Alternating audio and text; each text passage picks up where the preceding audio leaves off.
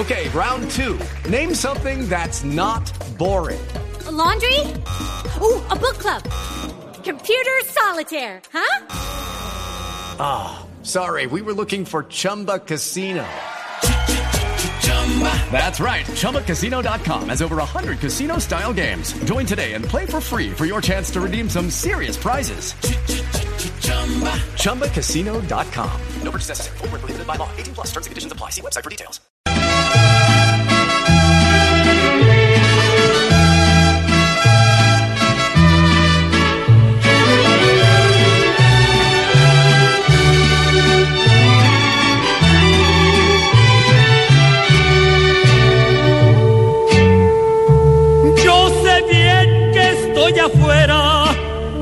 Y yo me pregunto si esas serán las palabras de Juan Carlos Osorio. Si ya se siente afuera de la selección mexicana, el equipo no le ganó como local a Honduras. Sí, es verdad. No. Quieren sacar al pobre JJ Osorio de la Blue Radio. No, no, a Qué Juan dolor. Carlos Osorio de la selección mexicana. Ah, yo pensé era que lo iban a echar a ustedes, Jotica. Yo estaba preocupado. no, y dije, dale, ¿cómo van a echar al Como dice Juanjo, quédate tranquilo. Tan buenos clientes que tengo yo en Medellín, toda esa región, el Lora- Tranquilo. Lorán antioqueño, toda esa joda. Un saludo para todas las paisas hermosas que me atendieron la vez pasada. No, qué felicidad. No, pero no Bucaramanga, ahora sí venga. No, no, Sentémonos a hablar espere, Bucaramanga con los duelos contra el Medellín. el Espere. Pingo, que el después. tema de Juan Carlos Osorio es muy interesante porque es un técnico que en eliminatoria está invicto. No, no lo han echado. ¿Para qué vamos a hablemos cuando ya lo echen? ¿no? ¿Para qué nos vamos a poner antes de Pero están que lo echan. Sí, ese es el problema, que están que lo el- echan.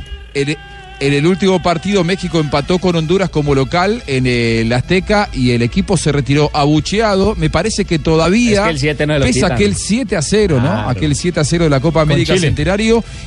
Y muchos dicen que Juan Carlos Osorio no está fuera, pero virtualmente está fuera. Es más, ya aparece el nombre del sucesor y sería Marcelo Bielsa. Así que saludamos a un amigo, a un periodista muy prestigioso, de lo más prestigioso que hay en el periodismo mexicano, eh, que es André Marín, hombre de Fox Sports México, gran amigo personal. André, gracias por estar aquí con nosotros y te queremos preguntar, esta es una radio colombiana y nos interesa saber qué es lo que pasa con Osorio. No lo echaron, pero eh, ¿tiene las horas contadas, André? Hola, Juanjo. Te mando un fuerte abrazo. Te, te- extraño, amigo. Hace mucho tiempo que no nos vemos. Eh, un fuerte abrazo a toda la gente de Colombia.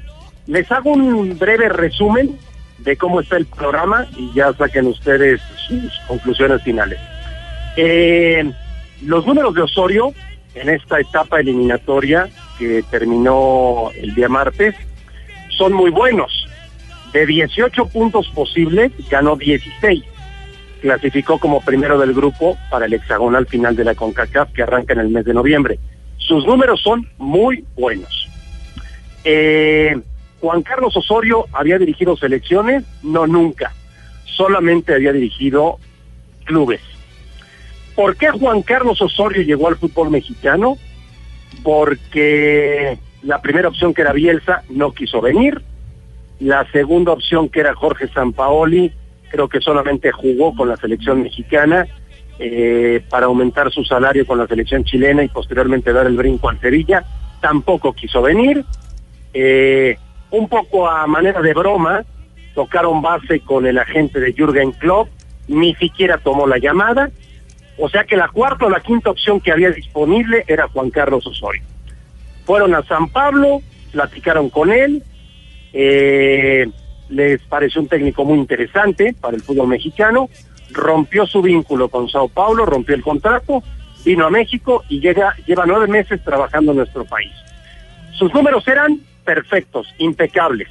El equipo qui- quizá no jugaba de maravilla, pero los números eran muy buenos. Pero tú lo acabas de decir, Juanjo, hay una cosa que a la gente no se le va a olvidar en años, en décadas y a lo mejor en siglos. El 7-0 de la Copa América. Eso no se lo perdonan a Juan Carlos Osorio y como bien comentabas, el equipo no le pudo ganar a Honduras el martes pasado en el Estadio Azteca, que tuvo una muy floja entrada, eh, un 30-40% de aforo aproximadamente. La gente no quiso acompañar a la selección mexicana en su regreso eh, en eliminatorias, porque está muy dolida y porque está muy golpeada a raíz de lo que sucedió en la Copa América. ¿Cuál es la postura de los dirigentes, de los directivos que lo trajeron al fútbol mexicano? Aparentemente respaldo, un respaldo total hacia el trabajo de Juan Carlos Osorio, por una simple razón. Si lo corren, estarían demostrando que se equivocaron y no quieren evidenciar que se equivocaron públicamente. Eh, Bielsa es un candidato que siempre le ha gustado al fútbol mexicano, pero que Marcelo nunca ha querido venir. Y siguen llorando, Juanjo, amigos de Colombia, las viudas de Miguel Herrera, que hoy dirige a los Cholos de Tijuana, que se ubican en el primer lugar de la tabla general del fútbol mexicano. Y el Paul Herrera, con el que hablábamos ayer en nuestros programas de Fox, abiertamente dice que está listo por si quieren que vuelva a la selección mexicana de fútbol. El entorno está en contra de Juan Carlos Osorio, aunque sus números, Juanjo, son buenos en esta etapa eliminatoria.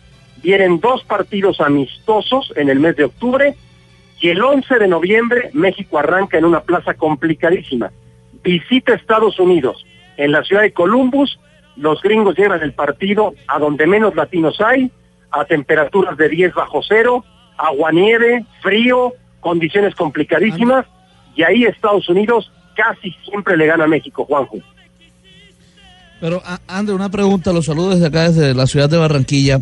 Eh, Un. Usted habla del piojo, lo- usted habla del piojo Herrera como posible candidato a, bueno, a, a sustituir a, a Juan Carlos Osorio en caso de que salga. Y entonces lo que ocasionó la salida del piojo Herrera y aquel problema con el periodista y todo el, el problema tan mayúsculo que hizo, que, que hubo, eso ya quedó en el pasado, o sea, eso ya se olvidó por completo, ya eso no, no cuenta para nada.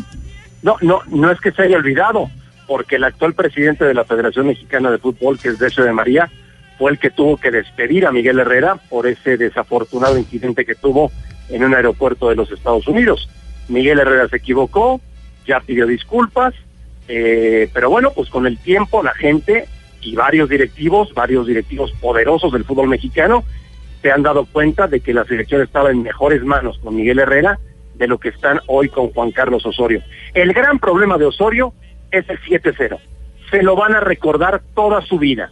Juan Carlos, a partir de ese partido, disputado en Santa Clara en la Copa América del Centenario, se escondió, eh, no quiso hablar con la prensa, nadie supo dónde se metió, hay quien cuenta que fue a platicar con diferentes entrenadores, psicólogos y motivadores para salir de su crisis y su, de- y su depresión.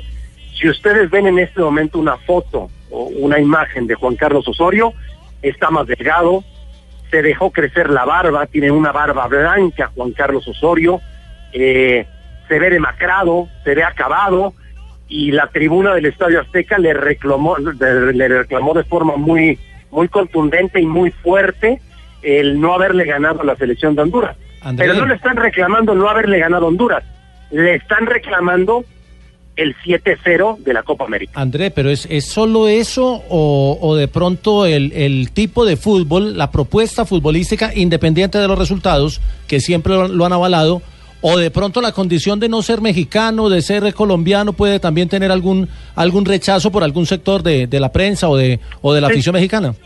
el, el- el- el estilo de juego no termina por convencer.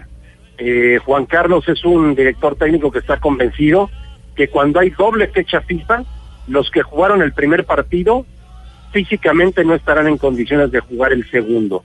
Entonces ese es un gran debate que está abierto en México sobre el asunto de las rotaciones que utiliza Juan Carlos Osorio de un partido a otro, que no repite alineación, que México no tiene un once tipo. Eso se le reclama mucho al, técnico colombiano, que yo entiendo, lo conozco, lo hemos tenido en varias participaciones aquí en Fox Sports, eh, que le está costando eh, la adaptación al fútbol mexicano. Ahora, nos vamos a los números, sus números son buenos, pero no sé si con el 7-0 logren dimensionar en Colombia el, el, el- el sentimiento de animadversión que hay para el técnico colombiano, porque es la peor goleada en la historia del fútbol mexicano. Sí, André. Entonces, sí. Yo veo que, que la gente y sobre todo ustedes los periodistas no han logrado superar ese 7 a 0. Es que es muy difícil de cambiarlo, es muy complicado de llevarlo y le tocó lamentablemente a México y a Juan Carlos Osorio. Pero ¿qué tanto tiene que ver los grandes medios de comunicación con lo que le pueda pasar ahora al mismo técnico y entrenador colombiano? influyen, indudablemente que influyen. Eh, hemos hecho diversas encuestas en nuestros programas y en diversos medios de comunicación sobre si debe o no debe continuar con Carlos Osorio. y la gran mayoría pide un cambio en la dirección técnica, ¿no? Eh, no termina por convencer la forma de, jugar del equipo, eh, aunque yo insisto que los resultados han sido bastante buenos. Hoy México tiene más futbolistas en Europa que nunca en la historia. Tenemos jugadores en buenos clubes, bien posicionados y casi todos siendo titulares, algunos incluso jugando Champions League. O sea, está por arrancar una división de la Champions. México nunca había tenido tantos jugadores en la Champions como lo va a tener en este momento. Bueno, pues ese tipo de jugadores, cuando vienen a México, no rinden al nivel que les conocemos. Y eso también se le está eh, reclamando mucho a Juan Carlos Osorio, ¿no? El por qué en Europa juegan bien y por qué con su selección no juegan bien. Eh, yo creo que Osorio va a dirigir, yo les, les, les doy un pronóstico de lo que creo que va a pasar, ¿no? Osorio va a dirigir los dos amistosos de octubre, va a arrancar el hexagonal final y México, para mala suerte de Juan Carlos Osorio, arranca con dos partidos de visitante. 11 de noviembre en Estados Unidos, 15 de noviembre en Ciudad de Panamá. Dos partidos de alto riesgo. Pero por otro lado les digo, si Osorio y México ganan en Estados Unidos, empieza a cicatrizar el 7-0. Hablaron con Bielsa ya para despedirte, André, y agradeciéndote. ¿Es cierta esta versión de que Almeida es el nexo entre la Federación Mexicana y Bielsa para lograr un nuevo acercamiento? Conociéndolo a Bielsa, a mí me parece muy raro. Y también Almeida, que se sienten a tratar de acercar, de acercar a un nuevo entrenador, escuchar a los dirigentes de la Federación Mexicana si hay un técnico trabajando. Pero hay muchos rumores de todo esto. ¿Qué podés decirnos vos? Que, que no creo, Juanjo.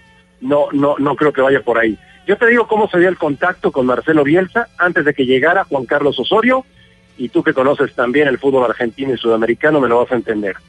Eh, hay un grupo en México, que es el Grupo Pachuca, uno de los grupos más poderosos y más importantes que tiene el fútbol mexicano, que tiene como un directivo importante a Andrés Fassi, que hoy es el presidente de Talleres Sí. de Córdoba. Andrés tiene una gran relación con Marcelo Bielsa. Andrés viajó a Argentina, se metió a la finca de Bielsa, platicaron, Bielsa recientemente había salido del Olympique de Marsella y le comunicó a Andrés Fassi que se sentía honrado con la posibilidad de dirigir a la selección mexicana de fútbol, pero que no se sentía con fuerzas y que no era un buen momento para volver al fútbol de alta competencia. Eh, ese fue el contacto directo. En los últimos días me niego a creer que haya habido un contacto con Marcelo Bielsa y sigo pensando, Juanjo, que Bielsa a la mitad de un proceso mundialista va a aceptar el cargo de seleccionador mexicano. Yo creo que Marcelo Bielsa no va a venir a la selección mexicana.